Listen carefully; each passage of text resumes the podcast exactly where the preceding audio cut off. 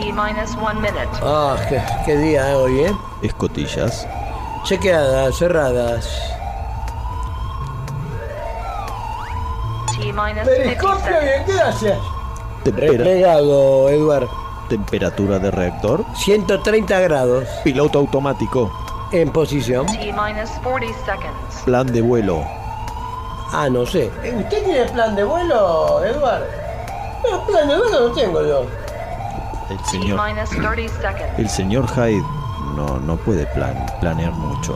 Usted me pide cualquier cosa con un sueldo ínfimo. Vamos a empezar. minus 20 seconds. Vamos a empezar a hablar cuestiones Sí, salariales. sí, salariales. A ver, terminemos la chequear partituras de Musikovich, Todo en orden. candelabros.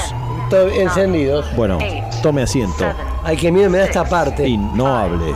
4, 3, 2, 1, 0. Buenas noches, esto es bairescityradio.com.ar. Esto es Cineficción Radio, el ciclo radial de revista Cineficción, una creación de Darío Labia y Juan Carlos Moyano. Cineficción Radio, conducido por Darío Labia y su amable anfitrión, quien les habla, Chucho Fernández.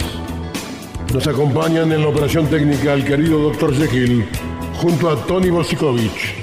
La dirección artística y la puesta online es una realización de Edward Hyde. Diseño de sonido Pablo Sala.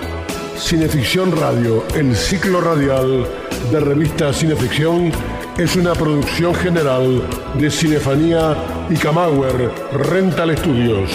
Cineficción, dirección general Juan Carlos Moyano. Esto es bairescityradio.com.ar.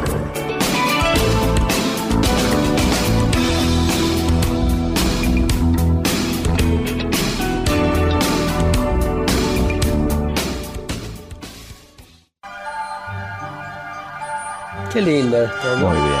Ahora sí. Salió, salió todo bien. Parecemos peces de colores en esta parte.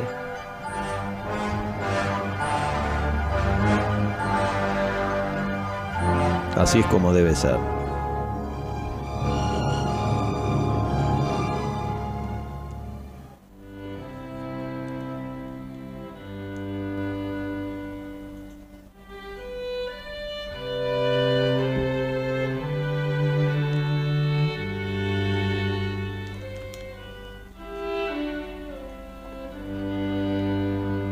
Contemplé las casas de pálido color que tenía ante mí, que se veían como ganado viejo y entristecido, rejuntados unos con otros bajo la lluvia. Habían sido edificadas sin criterio y se veían como maleza que surgía del suelo se construyeron encima de una amarillenta muralla de piedra. Único vestigio en pie de una antigua construcción de unos tres siglos atrás. Las levantaron sin criterio, sin tener en cuenta las demás. Aquí media casa, esquinada, allá otra, que sobresalía como un colmillo informe, como el de ese perro que escuchan ladrar.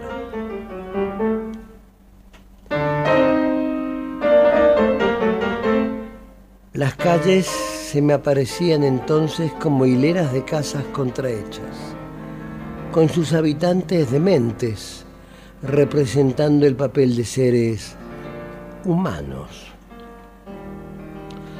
Bajo el oscuro y triste cielo parecían dormidas, sin percibirse nada de la vida hostil que en ocasiones emanaba de ellas, cuando la bruma de los atardeceres de otoño se estancaba en las calles y ocultaba su mímica gestual, apenas perceptible.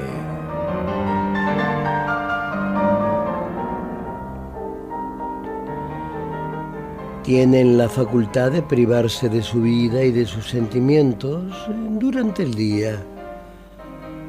Entonces los prestan a sus habitantes, enigmáticas criaturas que viven en los trasfondos de su alma y deambulan sin voluntad, débilmente animados por la presencia de una invisible corriente magnética.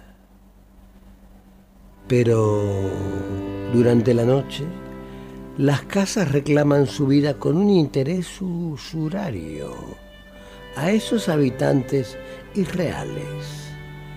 Se yerguen con facciones sardónicas, llenas de una indecible maldad. Las puertas se transforman en fauces entreabiertas y gargantas capaces de lanzar estridentes gritos. Y cuando estos seres extraños que aquí viven semejantes a sombras, constituido su pensamiento y conducta por retazos sin ningún orden, cuando pasan por el tamiz de mi espíritu, me siento más convencido que nunca de que los sueños esconden oscuras verdades que al estar despierto permanecen latentes en mi alma. A menudo el mundo, sus hombres y sus contingentes flotan ante mis ojos como un juego de sombras sin consistencia.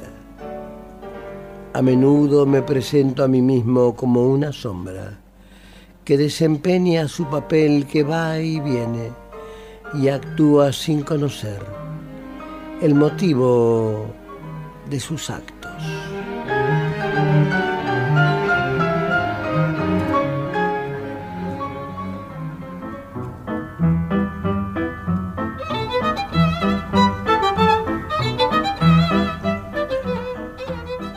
Este es el primer programa del nuevo año y es preciso evocar que hace 100 el género terrorífico, aún innominado, se desarrollaba como embrión en una matriz poblada de estímulos visuales, recursos narrativos y temas propios. Una de las películas cuyo centenario conmemoramos es El gabinete del Dr. Caligari, de la que se han escrito virtualmente ríos de tinta. Según Krakauer, en el libro de Caligari a Hitler, la película iba a ser filmada por Fritz Lang, pero como estaba muy ocupado, Robert Viene asumió la realización efectuándole un cambio esencial, algo que transformaría el sentido de la historia. Originalmente la película narraría horrores reales, pero cuando la tomó Vine, hizo que todo fuera el relato de un desequilibrado mental, y el doctor Caligari, que en la versión de Lang era villano, pasó a ser la figura de autoridad y de orden. El teórico Bela Balaz le dedicaba un párrafo en su canónico opus El Film de Ediciones Los Angeles, afirmando que en Caligari se llega al extremo de que gran cantidad de objetos tienen miradas y rostro de seres humanos que observan a los hombres. Su director quiso significar con esta concepción que así ve el mundo un demente.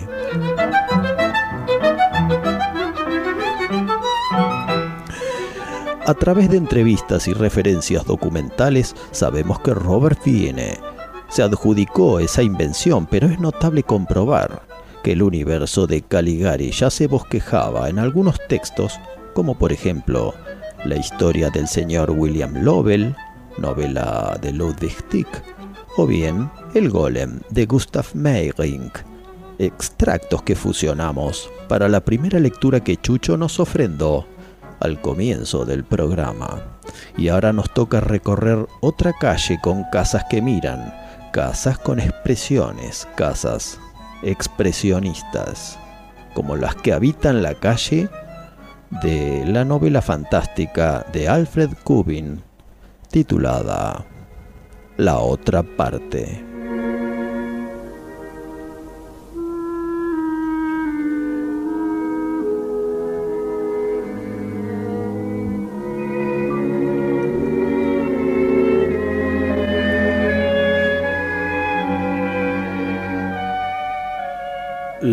Las casas desempeñaban un papel importante en la ciudad.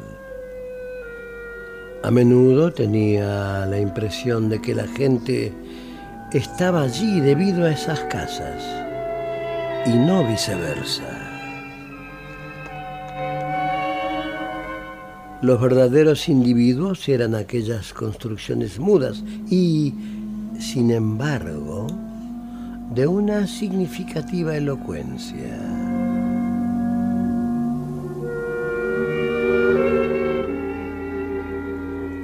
Cada una tenía su historia particularísima. No había más remedio que armarse de paciencia e ir leyéndola, paulatina y obstinadamente, sobre mm, sus viejas paredes. Aquellas casas diferían muchísimo entre sí en cuanto a humores y temperamentos. Muchas se odiaban mutuamente y querían rivalizar a toda costa. Había algunas horriblemente gruñonas y malgeniadas, como la lechería de enfrente, y otras que parecían algo impertinentes y lenguaraces. Como por ejemplo mi café. Algunos pasos calle arriba, la casa en que vivíamos, era una tía vieja y quejumbrosa. Sus ventanas, que miraban siempre de reojo, se me antojaban cargadas de malicia y ávidas de chismorrear. Mala, muy mala era la gran tienda del señor Blumhentich. En cambio, la herrería, situada junto al almacén, lucía ruda y jovial. Y la casita contigua, que pertenecía al inspector del río, se veía despreocupada y casquivana. Pero mi favorita era la construcción que hacía esquina a la vera del río, el molino. Tenía una cara muy graciosa, totalmente enjalbegada y con un musgoso tejado a guisa de capucha. Mirando hacia la calle, una gruesa viga sobresalía en la parte más alta de la pared como un magnífico puro. Sin embargo, al llegar a la altura de los tragaluces, su expresión se tornaba algo curiosa y astuta. Este molino pertenecía a dos hermanos, o quizás ellos le pertenecían como a una madre, sus dos únicos hijos. Podría seguir contando muchas cosas al respecto, si tuviera la seguridad de que los oyentes llegasen a interpretar su compleja interrelación como yo deseo. Así, por ejemplo, después de algún tiempo me pareció notar que las casas de una calle constituían algo así como una familia. Incluso cuando había pleitos internos, por fuera presentaban un aspecto uniforme. Allí, en la desolada ciudad, se me ocurrían ideas que nunca habrían pasado por mi mente en otros lugares. Del mundo civilizado.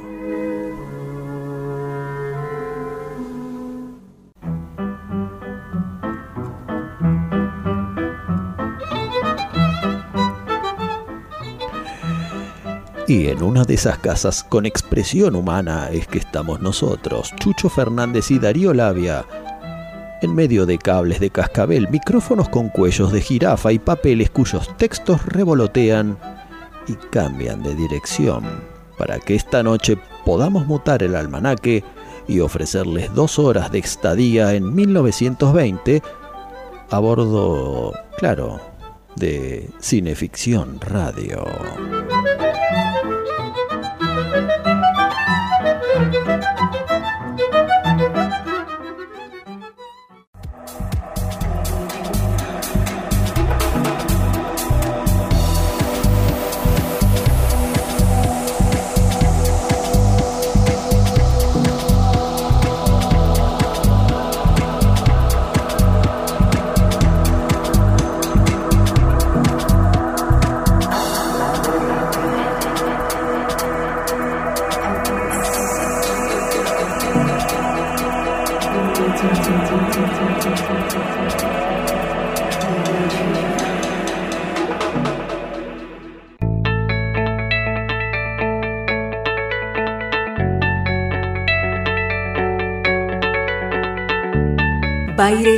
Radio, emisora online, transmitiendo desde la ciudad de Buenos Aires para todo el mundo.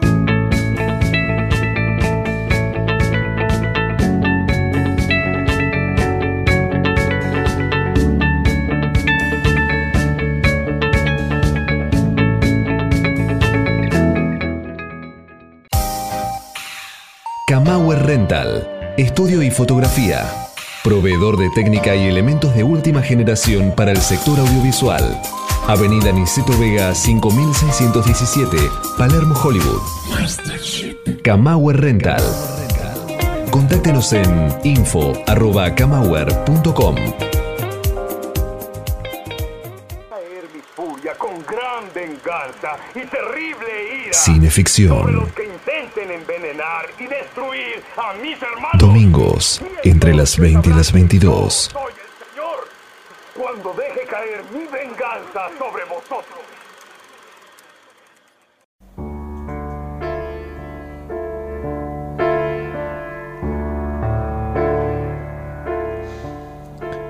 Estás escuchando Cineficción Radio.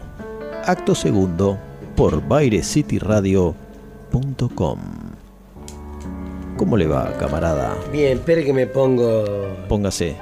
lo- lo- los cosos ortopédicos. ¿Cómo anda? ¿Cómo fue la semana? ¿Está contento? Primer programa del año, primer Primer- programa de enero. Estoy, eh, lo que me alegra es la compañía. Em, yo muchas veces cuando mis pensamientos se oscurecen y entran en profundidades insondables y- y- e imposibles de calcular, me acuerdo de mis amigos y de entre ellos de ustedes dos.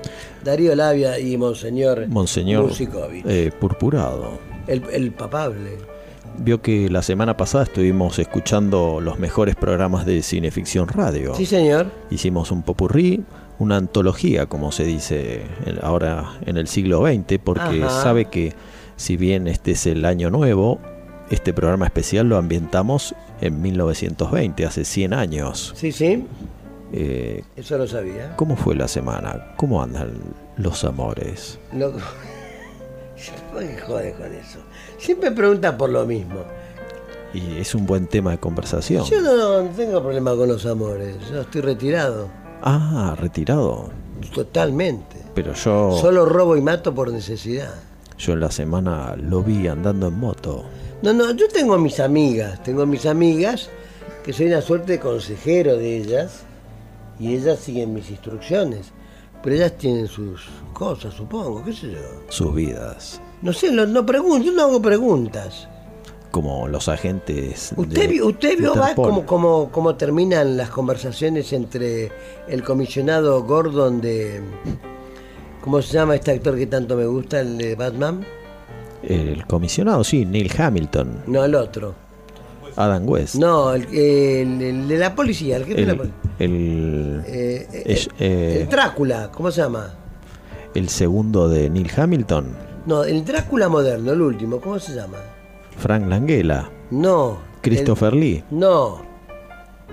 El otro. Ah, ya el sé. mejor actor que hay. Sí, ya sé quién me está diciendo. ¿Quién? Que de la película me dice. Sí. No, el de la película de Batman, que hace que tiene los anteojos, el de las últimas. No me acuerdo cómo se el llama. Drácula de Coppola, Claro, ¿qué era? ¿Cómo se llamaba? Gary Oldman. Gary Oldman, ahí está. Usted vio que está hablando él y en un momento mira eh, hacia algún lugar y cuando quiere seguir hablando con Batman, Batman no está. ¿Por qué? ¿A dónde se fue Batman? No se sabe, él desaparece. Lo que aprovecha Batman es la distracción. Por el otro día estaban reproduciendo una parte de la película que yo sé, la vi 20 veces, sé cuál era. Y mm, entonces esperé porque me encanta esa escena. Está el comisionado Gordon ah, eh, hablando con ese famoso, ese increíble Gary Oldman, hablando con Batman en la azotea y en un momento eh, unos presos y unos delincuentes estaban por tomar por asalto la casa Wayne. Sí, La, está la mansión. La mansión Wayne, y es que le hicieron pedazos. Y está el comisionado, comisionado Gordon y Batman adentro. Entonces lo ve el comisionado a Batman que baja la cabeza. Como en oración. Ah, Y le pregunta el comisionado, ¿qué está haciendo? Y él dice, pidiendo ayuda.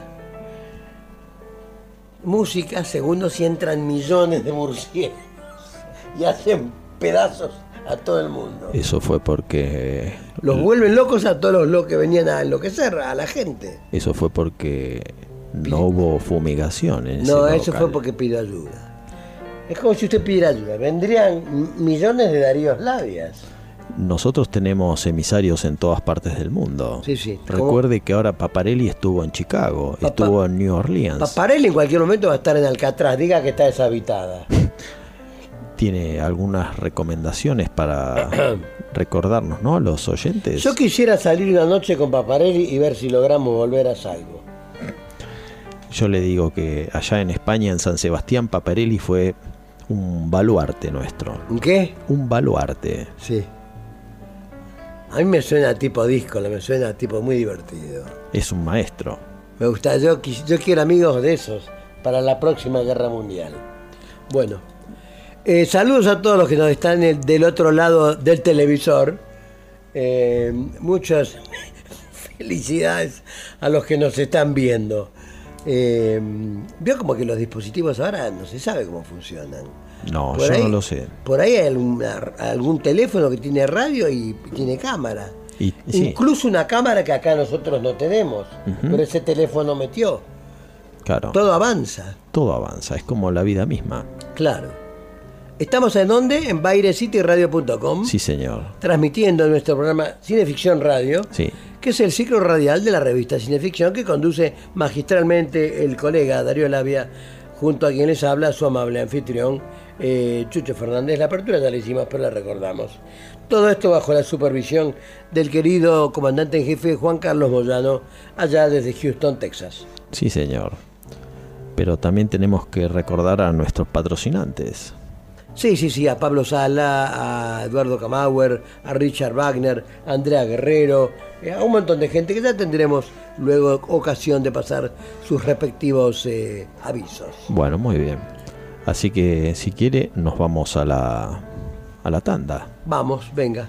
Bueno, Pinche, vaya, lléveselo. Musikovich.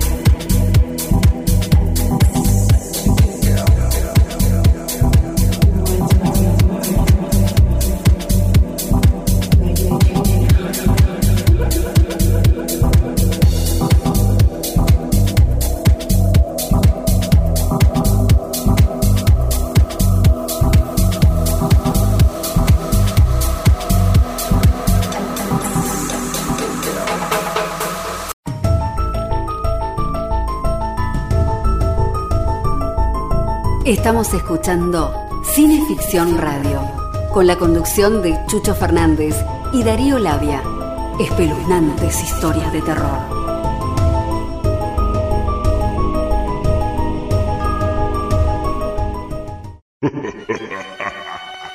Cineficción Radio. Espeluznantes historias de terror.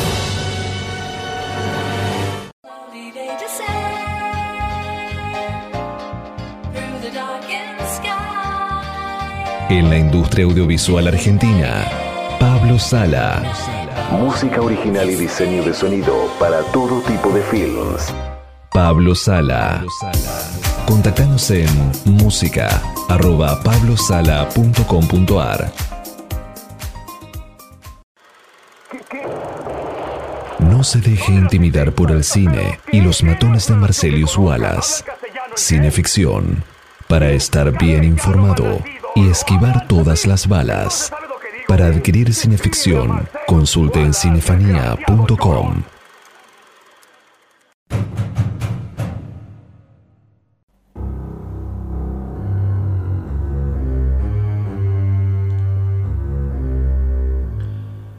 Apenas habían empezado a sonar las doce en los campanarios de Londres, cuando oí un suave ruido en la puerta.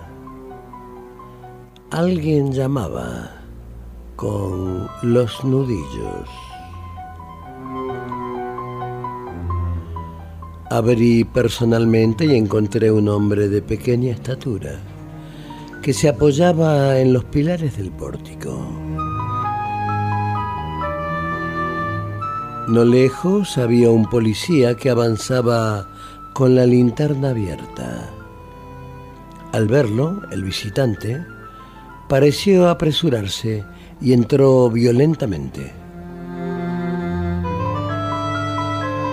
Esto influyó en mi ánimo de un modo muy desfavorable. Y mientras seguía los pasos de mi huésped hacia el consultorio, llevaba mi mano al bolsillo listo para empuñar el revólver al primer movimiento sospechoso. Una vez en el consultorio pude observar mejor al desconocido. Como he dicho, era un hombre de baja estatura, pero lo que me llamó extraordinariamente la atención fue mm, la expresión de su fisonomía y la combinación increíble de una actividad muscular enorme con la apariencia de una extrema debilidad en su constitución.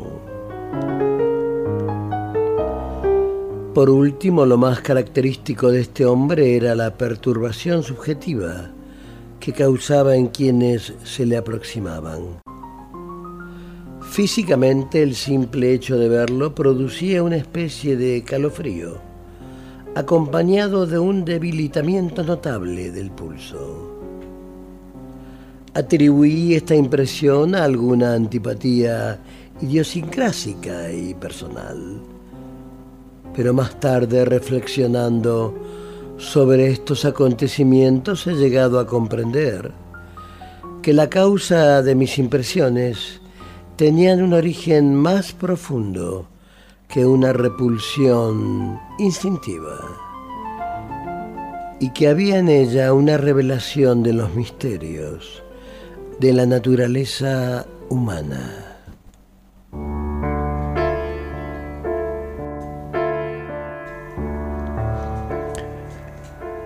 Estamos en Cineficción Radio acto tercero por BaireCityRadio.com. Y seguimos en el año 1920, el año de no uno ni dos, sino de seis adaptaciones del hombre y la bestia. La inmortal novela de Robert Louis Stevenson, cuyo desafío sin duda alguna es llevar a la pantalla al señor Hyde, personaje que en la novela no tenía una descripción clara, según hemos podido corroborar al escuchar la carta del doctor Lanyon que Chucho nos acaba de leer.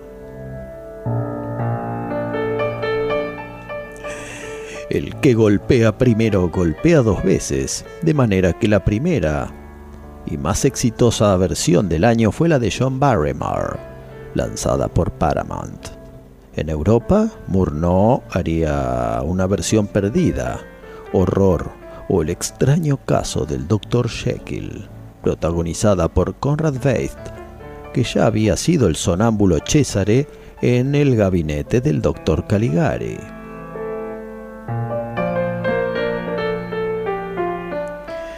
¿Cómo hicieron estos actores para crear la caracterización del grotesco señor Hyde? Cuando John Barrymore se enfrentó al dilema de componer el personaje, aunque usted no lo crea, pareció encontrado inspiración en el lugar menos imaginable, según parece surgir del libro Confesiones de un actor de John Barrymore.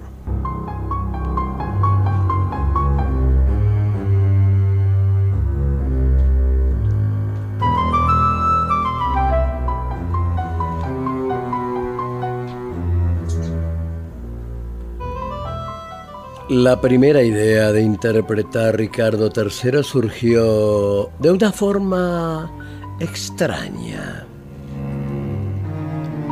Un día fui al zoológico del Bronx junto a Ned Sheldon y me quedé mirando una tarántula roja que tenía una mancha gris en su dorso, cosa que no pudo haber sido causada por otra cosa que por su intención de tratar de escapar de su jaula. Tenía un aspecto peculiarmente siniestro y maléfico. Era la personificación de un poder amenazante. Le dije a Sheldon, luce como Ricardo III. ¿Por qué no lo haces? Fue su comentario.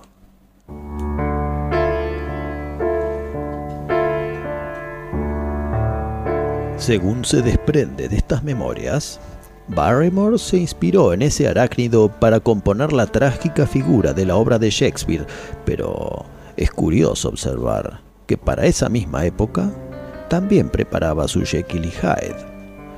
Y recordemos que en la película hay una escena impresionante, no presente en el libro, en la que vemos a Jekyll convaleciente en su dormitorio que alucina la presencia de un arácnido, también encarnado por Barrymore, que lentamente se sube a la cama y se posa encima del Dr. Jekyll, quien acto seguido se convierte en Hyde. Muchos años después de esta película, John Barrymore hacía cualquier cosa por una copa de alcohol. Una noche, estando a solas con él su esposa, Elaine Barry, le ofreció una cerveza a cambio de que personifique la metamorfosis de Jekyll en Hyde. En su libro de memorias Todos mis pecados recordados, ella describe, con Lovecraftiana pluma, la impresión que le causó esa actuación privada de su marido.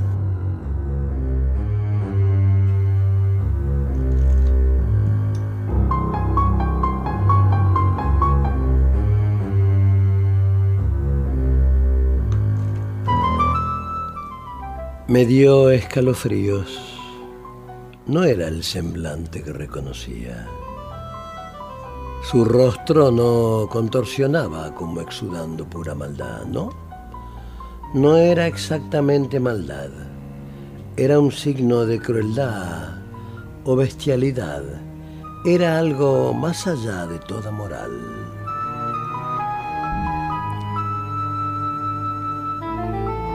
Su sonrisa me hacía estremecer por su obscenidad. Traía los secretos del infierno. Me congelaba de miedo mientras él se retorcía hacia mí como si fuera un cangrejo gigante. Y lo que me asustaba de muerte eran las monstruosas manos de lo desconocido. Su mirada de lascivia no presagiaba específicamente violencia, sino algo inaudito, algo tan repugnante que el ser humano aún no ha concebido. Casi me desvanecí.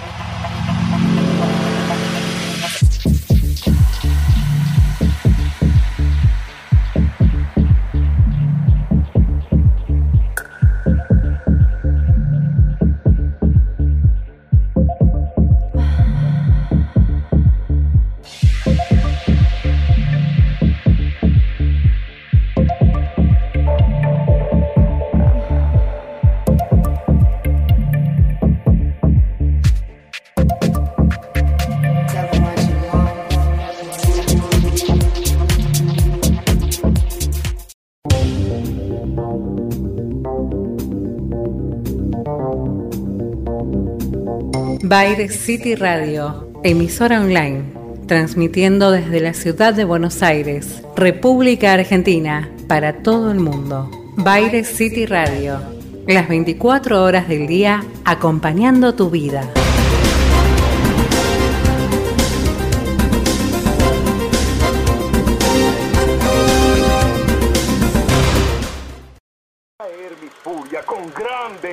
Venganza y terrible ira Cineficción. los que intenten envenenar y destruir a mis hermanos. Domingos, entre las 20 y las 22. Soy el Señor cuando deje caer mi venganza sobre vosotros.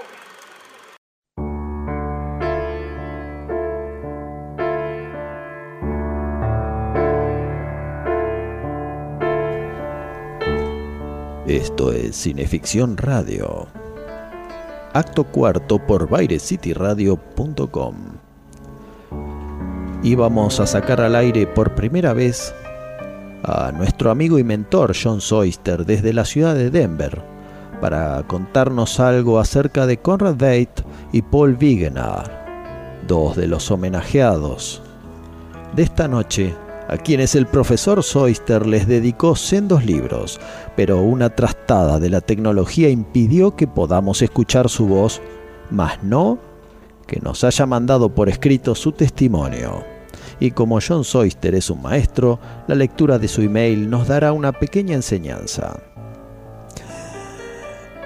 Pero antes de empezar, una recomendación. Para sacar bien su acento de Brooklyn, me dijo John, basta con ver alguna película de la pandilla del barrio, así que eso fue lo que hice. Y esta, esta es su historia. Para entender mi fascinación con los señores Conrad Veidt y Paul Wegener es necesario volver a 1957. Yo tenía entonces 7 años y junto con mis amigos fundé un club de monstruos en el sótano de la casa de mi mejor amigo. Conversábamos acerca de las películas de terror que veíamos por televisión, pero cuando pasaban las semanas y repetían siempre las mismas películas clásicas, la novedad desapareció, el club se disolvió y cada cual su propio camino siguió. Unos años después, yo ya estaba en la secundaria y oí que Calvin Beck, director de mi revista favorita Castle of Frankenstein, iba a proyectar películas mudas en 8 milímetros en el Club de Jóvenes Católicos McBurney de la ciudad de New York. Muy curioso, ya que nunca había visto películas mudas, fui junto a unos amigos a la función y dieron El Golem con el señor Wegener. Volví a las siguientes funciones, que eran proyecciones totalmente silentes, sin acompañamiento musical, y vi Metrópolis y el gabinete del doctor Caligari. Las figuras que más me impresionaron fueron María, la robot, y Césare, el sonámbulo. Y ahí decidí ver todas las películas alemanas mudas que pudiera para tratar de comprender sus mitos, leyendas y relatos folclóricos.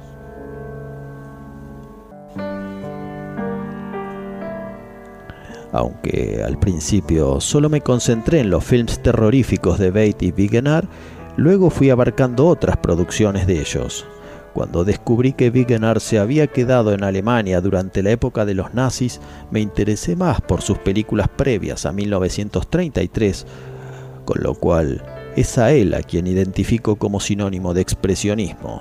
Conrad Veidt, que había escapado junto a su esposa judía, se dedicó a hacer películas de todos los géneros, pero la mayoría de las veces le encargaban interpretar a acólitos de Hitler, a quien tanto despreciaba, aunque sus actuaciones son evidencia de una mayor flexibilidad. Como sea, sigo admirando y disfrutando las actuaciones de ambos actores. Y no eres el único, querido viejo, porque al principio nos hiciste vislumbrar cosas del futuro de 1957, pero aquí en 1920, Conrad Veidt y Paul Wegener son faros de gran cine y actuación. Y hay otro actor que nos atrae la atención. Su nombre es Leonidas Frank Cheney, y sobre él Vamos a consultar a una amiga de la casa. Ahora nos ponemos de pie para recibir a nuestra adorable ilustradora. Y como hemos visto en la presentación que hicimos en el Festival Nocturna Madrid, también consejera de la Buenaventura. Vamos a hacerle algunas preguntitas a Gabriela Rodas. Estamos hablando sobre el año 1920, nada más y nada menos, ya que nos percatamos de que se cumplen 100 años del estreno del gabinete del doctor Caligari, que sabemos es una de tus películas preferidas. Lo que los oyentes quieren saber ahora es por qué. Bueno, básicamente es una de mis películas favoritas porque yo soy un amante del expresionismo alemán y esta película es expresionismo alemán puro y duro. Hay pocas películas del expresionismo que tienen esos escenarios que son tan puntiagudos, con formas tan puntiagudas, curvas, estructuras inclinadas. Eh, me parece una belleza total de ver. Muy oscuro, eh, muy contrastado, muchísimas sombras. Eh, por otro lado, el guion también me parece excelente, la vuelta de tuerca que le dan para que esa película sobreviva a las autoridades alemanas también me parece muy inteligente.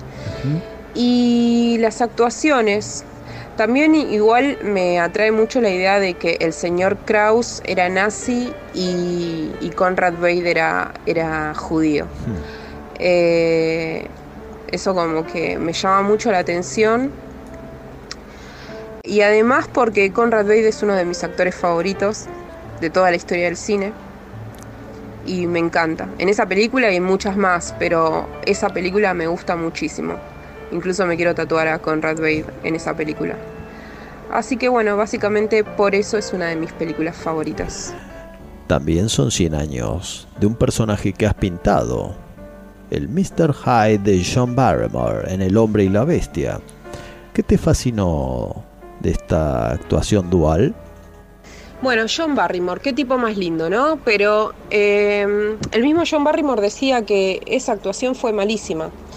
Eh, que fue como, me parece que él quiere decir, por lo menos lo que leí en el breviario, mm. que está sobrevalorado Hyde, que lo único que hizo él fue contorsionar su rostro, tirarse al piso, sacudirse y nada más, que está todo a merced del montajista. Y lo que yo quería destacar es que el trabajo de montaje es impecable, que es una locura. Eh, las transiciones cuando él se transforma y el make-up, el make-up, los efectos de la época me parecen tremendos, están muy bien logrados. Es muy expresionista el tipo. De hecho, creo que, le gustaba Conrad Veidt, lo admiraba. Entonces, este Jekyll, a pesar de ser norteamericano, fue expresionista. Sí, es muy expresionista y, esta, es, esta película es, es de las de Jekyll y Hyde mi favorita porque ah. justamente es una película muy expresionista.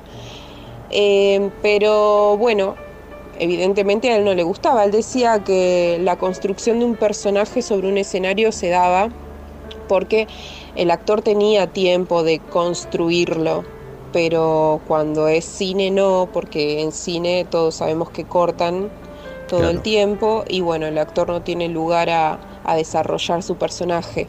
Por eso lo dejaba a merced del montajista. Es una película que está súper bien lograda, me parece muy buena para, para ese momento. Las transiciones son tremendas y, a mí me encanta la actuación del chabón. No sé por qué él no habla también de esa actuación, pero bueno, eh, a mí me encanta. Esta noche también rendiremos tributo a Lon Chaney que sabemos es otro de tus personajes preferidos, ya que se cumple un siglo de su hombre sin piernas. ¿Qué te atrajo de Lon Chaney? Lo que me atrae de Lon Chaney es que era recontra jugado en sus caracterizaciones. El tipo ponía el cuerpo, eh, ponía el cuerpo. La primera película que vi de él fue El Jorobado. Y la vi siendo muy chica y después cuando crecí y me enteré cómo estaba hecha esa película, me impactó, me impactó que el tipo tenía una bolsa en, en la espalda eh, que simulaba la joroba re pesada durante muchas horas de grabación, eh, con una masa en el ojo que casi lo deja ciego. Después en El hombre sin piernas, el tipo aprende literalmente a caminar con las piernas dobladas, eh, con una especie de, baldecito en las rodillas, y así con todos los personajes que hizo, que todos eran diferentes. Claro. Me parece un actor increíble. Creo que todo el mundo admira a Lon Chaney. Incluso, bueno, hay una foto muy famosa de Buster Keaton que se está maquillando y, lo tiene ahí en un cuadrito a Lon Chaney. Creo que Lon Chaney era el dios de, todos. De, Lon Chaney es el primero y después vienen todos los demás. Claro. Hablemos de proyectos. ¿Cómo viene la producción de Raxan Land? Bueno, proyectos. Sí, viene gran producción de Raxanglantes. Eh, se vienen unos breviarios, así que hay que seguir pintando. Y bueno, tengo otras cosas más ahí también que prefiero no comentarlas por ahora, porque todavía no están del todo claras, pero sí, sí, hay que seguir pintando, voy a seguir pintando. Y además estoy tatuando. Mm, ¿También tatuando? ¿Y cómo marcha esa demanda de tatuajes? Con los tatuajes me pasa que, que lo quiero direccionar hacia un estilo. Quiero mm, quiero destacarme por, por tener un estilo, entonces estoy en mi búsqueda. Y en principio estoy con, con, una, con una sección que se llama Modelitos Reventadas, ah. en donde dibujo chicas con un estilo muy, muy noventas, muy, ah. muy fisura, vamos a decir, claro. chica drogas y en donde le, digo a la gente como, bueno, a ver, pásame la foto de, tu chica, de la chica que te gusta, ya sea famosa o lo que sea, y yo te la hago con estilo modelito reventada. Y bueno, eh, son diseños para tatuar. Lo bueno y lo grato para mí es que me, están pidiendo eh, modelitos reventadas, así que eso me da mucha satisfacción. Estoy muy feliz porque eh, ahí ya no, ya no lo veo como simple tatuaje, sino que veo como que es una marca y es una, es una obra que la gente me, pide que, que le tatúe en la piel y eso me parece hermoso. Así que estoy muy contenta con eso. ¿Qué pasa con las cartas? La gente consulta mucho últimamente, ¿verdad? La gente está muy ansiosa por saber el futuro y eso no es algo de ahora, sino que es algo de, siempre, de toda la vida. Lógico. El tema es que para mí está mal enfocado porque no hay que pensar en qué va a pasar en el futuro, ya que las cartas pueden salir, las, son energías, y van a salir según lo que estás haciendo en el presente. Entonces, si te tomas literal algo que te sale en, en una tirada de tarot, Em, te podés condicionar mucho a eso. Y de alguna manera, si lo pensás, lo manifestás. Entonces yo lo que siempre aviso es, tipo, no me creas nada, no me creas nada de lo que te digo porque, em, nada, tomalo como, como un consejo, pero igual para mí lo ideal sería que la gente pregunte por lo que está pasando en el presente, por su presente, y sería bueno como tirarlo para un tarot más terapéutico. Como, bueno, tu presente es este, fíjate, maneja esto, cambia esto, sería bueno que modifiques esto. Y en base a eso va a ocurrir tu futuro, el futuro lo creas vos, ah. pero lo creas desde el presente. Ya sabemos que la depresión es pensar en el pasado, la ansiedad es pensar en el futuro. Hay que mantenerse en el presente. Ah, te interrumpo un momentito que el señor Hyde tiene que tomar nota, ¿verdad? Básicamente el consejo que yo doy es que no pregunten tanto a futuro o que por lo menos no se lo crean. Porque si vos cambias algo del presente, cambias la actitud, ya el futuro cambia. Entonces sí, es muy consul es muy ay tengo el gato acá perdón es muy mm, eh, hay mucha demanda con respecto al tarot pero eh, para mí la gente está muy ansiosa y direccionando mal sus energías Ajá. somos energías hacemos el futuro en base a lo que nos pasa en el presente y si modificamos lo que, o sea, si, si usamos el tarot para, para autoconocimiento, así como eh, la carta natal, para mí la carta natal es súper importante para el autoconocimiento. Eh, ya sabemos con qué energías, qué- de qué energías disponemos y con voluntad y conciencia podemos cambiar las que no nos gustan. Entonces a partir de eso el futuro puede ser mucho mejor, con conciencia. Entonces sería bueno utilizar el, tarot con conciencia. Y nada, es eso básicamente para mí. Bueno, ahora sí que nos pusimos al día. Muchas gracias, Gabriela, por acompañarnos en este viaje a 1920, un pasado de hace tan solo 10 décadas, que también traemos al presente gracias a mediums como vos. Y bueno, Darío, te saludo entonces desde acá, desde el más allá, pero más acá. Muchas gracias por esta comunicación, gracias por permitirme expresarme sobre lo que estoy haciendo. Acá también Teslita, mi gato Tesla, se está expresando también.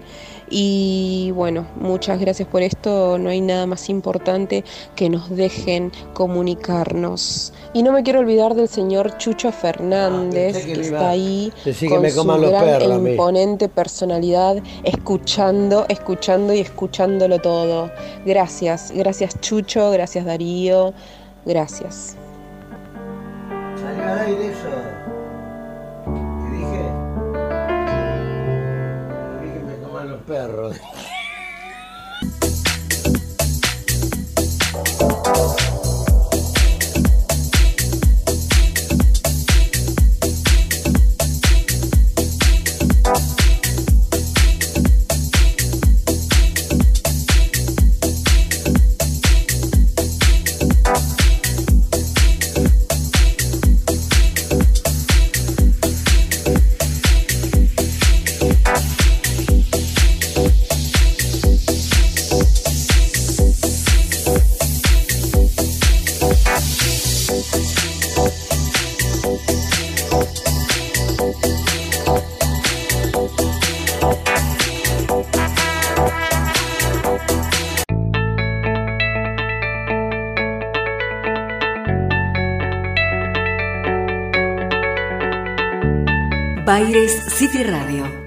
Emisora online, transmitiendo desde la ciudad de Buenos Aires para todo el mundo.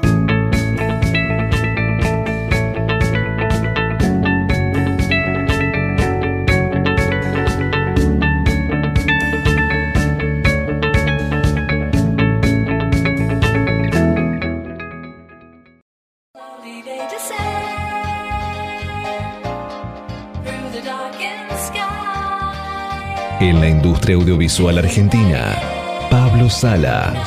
Música original y diseño de sonido para todo tipo de films. Pablo Sala. Contactanos en música arroba pablosala.com.ar.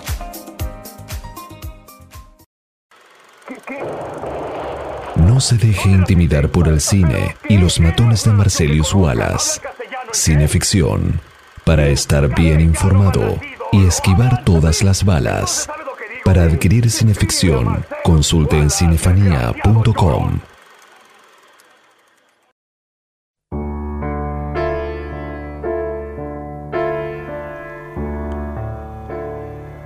Estás escuchando Cineficción Radio, quinto acto por bairescityradio.com.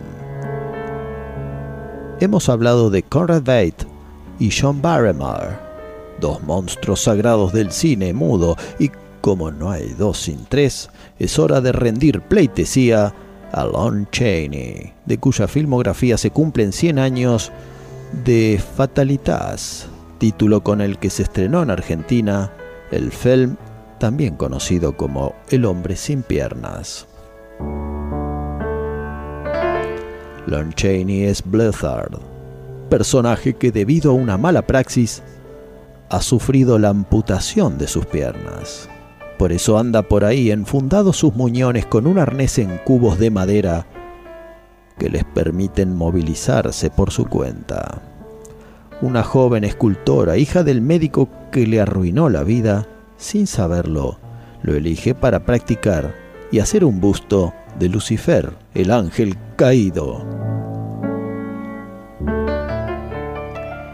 Escribe el abuelito en 2000 maníacos número 45.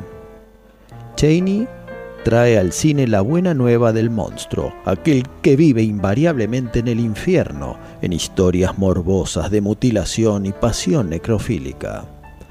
Y para muestra, les ofrecemos un ejemplo tomado de la novela en que se basó El hombre sin piernas, de Governor Morris.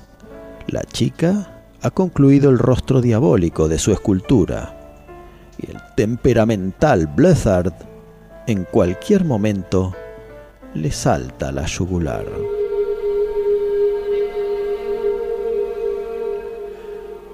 Blizzard la observó como un gato mira a un ratón, sin saber qué era lo mejor para hacer. No sabía si suplicarle con toda la pasión que ella le inspiraba si osar reclamarla como expiación por las culpas de su padre, o saltear todos los preliminares y derribarla de un golpe de puño.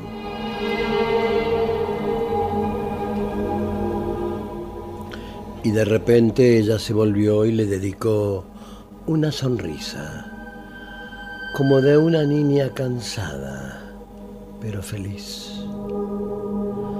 Has sido muy bueno para mí, le dijo, y muy paciente. Realmente no sé cómo agradecer la paciencia que has tenido. ¿De verdad?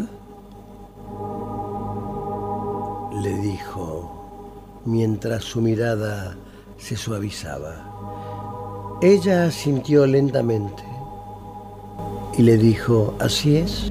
¿Hay alguna manera de retribuirte o hacer algo por ti? Solamente una, respondió. Hubo un largo silencio. Sus ojos llameantes se mantuvieron fijos en los de ella. ¿Has terminado el busto? Si tú lo desearas, podrías terminar la figura completa y me elevarías con los ángeles podría ser todo lo que tú quisieras y te podría dar todo lo que quisieras en este mundo. No hay nada que no podría darte si estás a mi lado juntos. Comenzó a temblar con la pasión que emanaba su voz y a deslizarse de su asiento para acercarse lentamente hacia ella. Alargando sus brazos, por encima de las sólidas fundas de madera que cubrían los muñones de sus piernas. No fue ni alegría ni sentido del ridículo lo que invadió a Bárbara, sino temor, disgusto y horror. Lo que la hizo retroceder riendo histéricamente.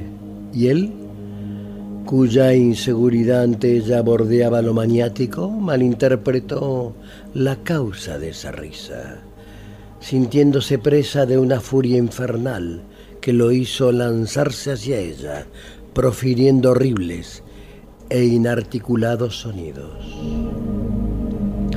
Por un instante Bárbara fue incapaz de moverse o reaccionar, ni siquiera pedir ayuda se dio cuenta de que, como si fuera una pesadilla, ni bien esas horribles y velludas manos la acorralaran, estaría perdida. Y en un destello de razón comprendió que cualquier cosa que le sucediera solo a ella culparían. Había jugado con fuego y podía quemarse.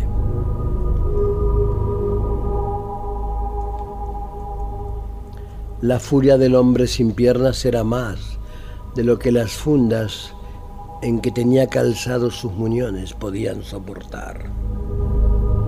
Era como un hombre con agua hasta los muslos que intenta correr a toda velocidad.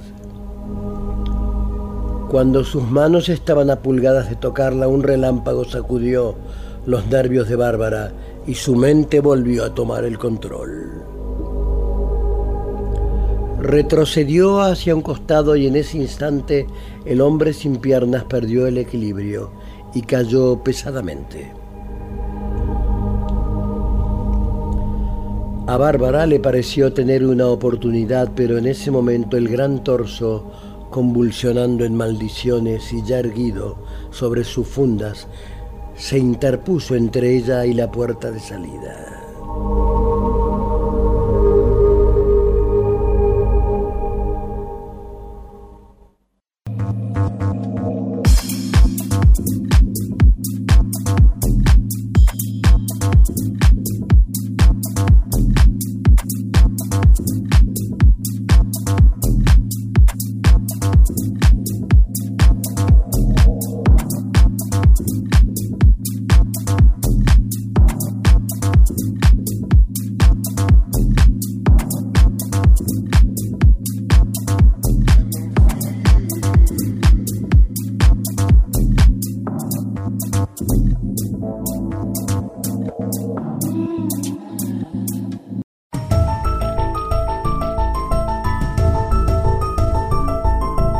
Estamos escuchando Cineficción Radio, con la conducción de Chucho Fernández y Darío Labia.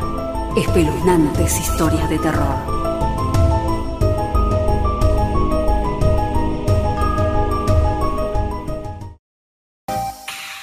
Kamauer Rental, estudio y fotografía. Proveedor de técnica y elementos de última generación para el sector audiovisual. Avenida Niceto Vega 5617, Palermo, Hollywood. Kamauer Rental. Contáctenos en info.kamauer.com. Con gran venganza y terrible ira. Cineficción. Los que intenten envenenar y destruir a mis hermanos. Domingos, entre las 20 y las 22. Soy el Señor cuando deje mi venganza sobre vosotros.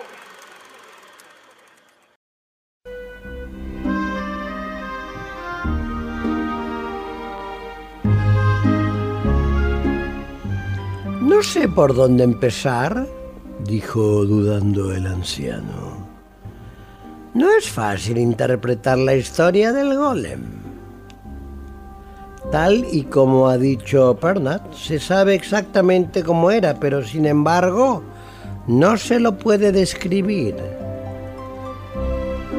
Aproximadamente cada 33 años se repite un hecho en nuestras callejuelas que produce un gran terror y para el que no existe ni aclaración ni causa justificada.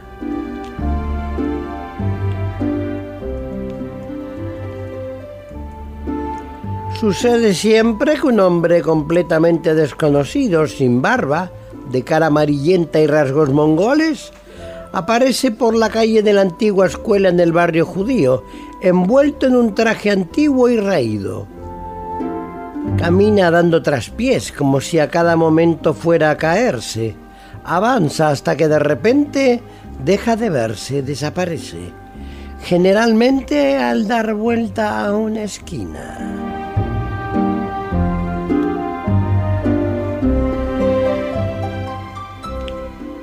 Se dice que otras veces da un giro en círculo y vuelve al punto de partida, que es una casa antiquísima cerca de la sinagoga. Algunos, presas de excitación, afirman haberlo visto doblar una esquina e ir hacia ellos, y que a medida que se les acercaba se hacía cada vez más pequeño, igual que alguien que se pierde en la lejanía, hasta que finalmente desaparece.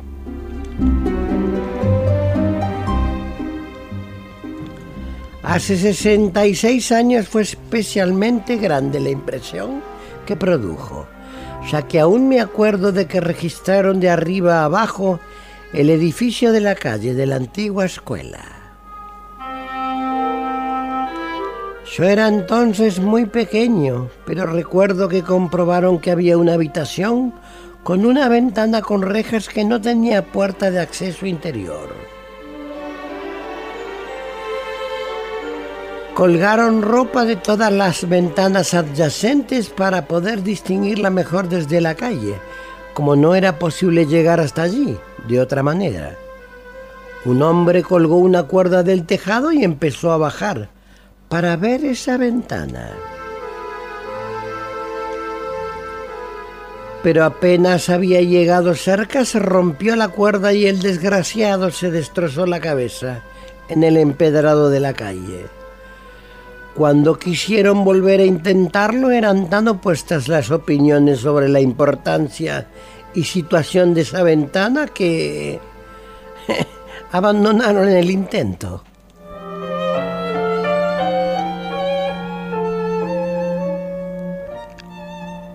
Suena Cineficción Radio, último acto por BaireCityRadio.com. Recién Chucho nos leía la confesión del anciano Zuak de El Golem, novela de Gustav Megging, que mucha gente piensa erróneamente, incluido yo mismo hasta hace poco, que había sido fuente de un film clásico del que se cumplen 100 años, El Golem, de Paul Wegener. Dice John Soyster en Many Selves el estudio filmográfico sobre el cine fantástico de Paul Wegener, editado por Ver Minor Media. El Golem de 1920 propone el tema del otro, o Doppelganger, en varios niveles. El más obvio es la figura del golem, humanoide pero no humano, dotado de cierto intelecto pero no con alma capaz de amar, pero no de ser amado. Para Paul Wegener, la tercera sería la vencida. Primero hizo El Golem en 1914, como adaptación de una obra teatral de Arthur Hollisher. Luego hizo una comedia, El Golem y la bailarina, hasta llegar a la versión de 1920, de gran presupuesto y exclusivamente ambientada en época medieval. Prosigue John Soyster. La amenaza que subyace hasta en los más calmos pasajes del golem era la omnipresente posibilidad de que en cualquier momento se desvanezca la aparente humanidad del protagonista para revelarse la incontrolable bestia que moraba en su interior. Ahora Chucho nos hará saber qué tiene para agregar el viejo Zwack del Golem de Gustav Meyrink.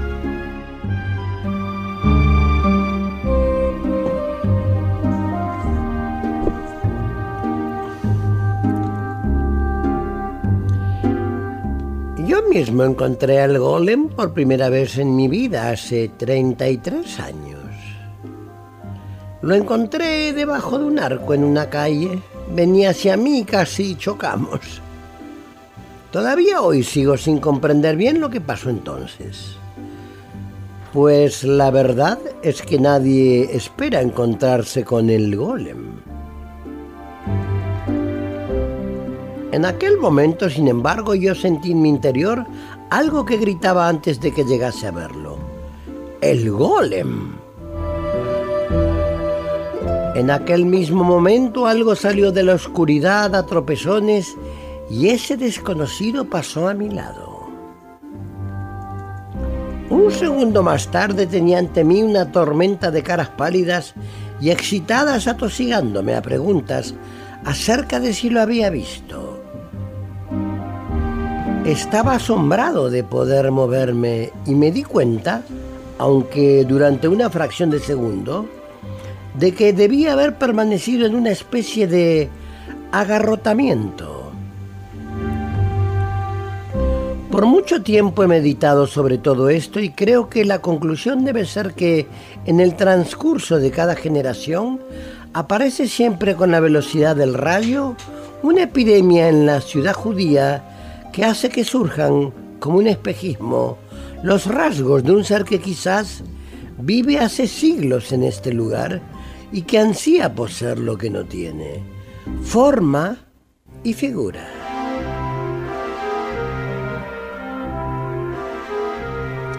Quizás esté entre nosotros hora tras hora, sin que podamos percibirlo, así como tampoco oímos el sonido del diapasón, que vibra hasta que toca la madera y la hace vibrar también a ella. El desconocido que anda por ahí debe ser la figura imaginaria que el rabino medieval había pensado. Antes de poder dotarla de materia y que vuelve a periodos regulares de tiempo, cuando se repite la misma configuración astral bajo la cual fue creada. También la mujer de Hillel, que ya ha fallecido, vio al golem cara a cara y se sintió, al igual que yo, en un estado de catalepsia total mientras ese ser estaba cerca. Ella decía estar firmemente convencida de que no había podido ser más que su propia alma, la que habiendo salido del cuerpo se puso frente a ella, mirándola con los rasgos de una criatura desconocida. A pesar del terrible miedo que se apoderó de ella, ni un solo momento le abandonó la sensación de que ese otro no podía ser más que una parte de su propio ser.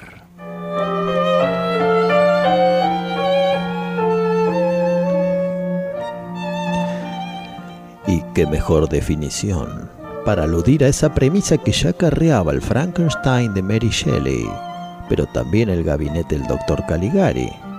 El temor al otro yo, que desde luego es uno mismo. Y que Astaroth y los dioses del cine silente nos perdonen, pero es hora de levantar campamento e irnos con la música a otra parte. Pero solo durante 100 años y 7 días, en que volvamos con la próxima Cineficción Radio.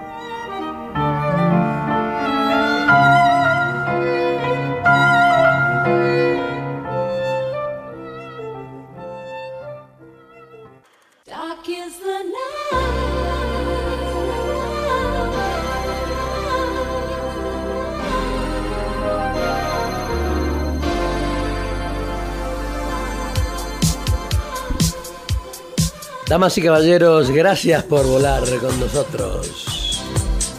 Esto fue Cineficción Radio. El ciclo radial de la revista Cineficción. Que conducen magistralmente el querido maestro del jefe Labia. Y quien les habla, su amable anfitrión, Chucho Fernández. Siempre comandado desde Houston, Texas, por el querido Juan Carlos Boyano.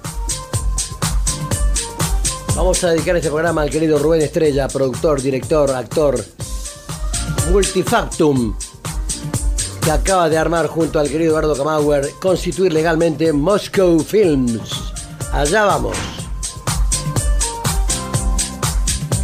Gracias a todos por estar allí, gracias al público de Cineficción, de revista Cineficción y de este programa Cineficción Radio. Gracias al querido Jai por ponernos la puesta del aire. Sí, claro, ahora acordate. Bueno, pero hoy se portó bien, Jae. Hoy se portó bien, sí, estuvo más o menos eh, que coherente. Estuvo en la lectura y no, no quiso saltar a, a cobrar prominencia. Claro. Saludamos a Andreita Guerrero que nos hace el transporte y la técnica. Saludamos a Richard Wagner que nos tatúa. Saludamos a, a un montón de gente. ¿A quién más? ¿Quién me olvidó? Si usted tiene alguna idea que pueda ser redituable, Ah, Estudio Yacona. la registra con José y Estanislao Iacona, Ajá. Estudio Iacona, marcas y patentes. Claro, cómo no. Y si Tenemos una- problemas legales y como si, usted. una vez, y si una vez que la registró le Ah. mandan una demanda Sí, vamos a dónde? A Soledad a, la, Suárez. a la doctora Soledad Mi amiga, Suárez. mi amiga Soledad Suárez. Sí, sí, Si mándele saludos a la hermana, que hace seis meses no me contesta.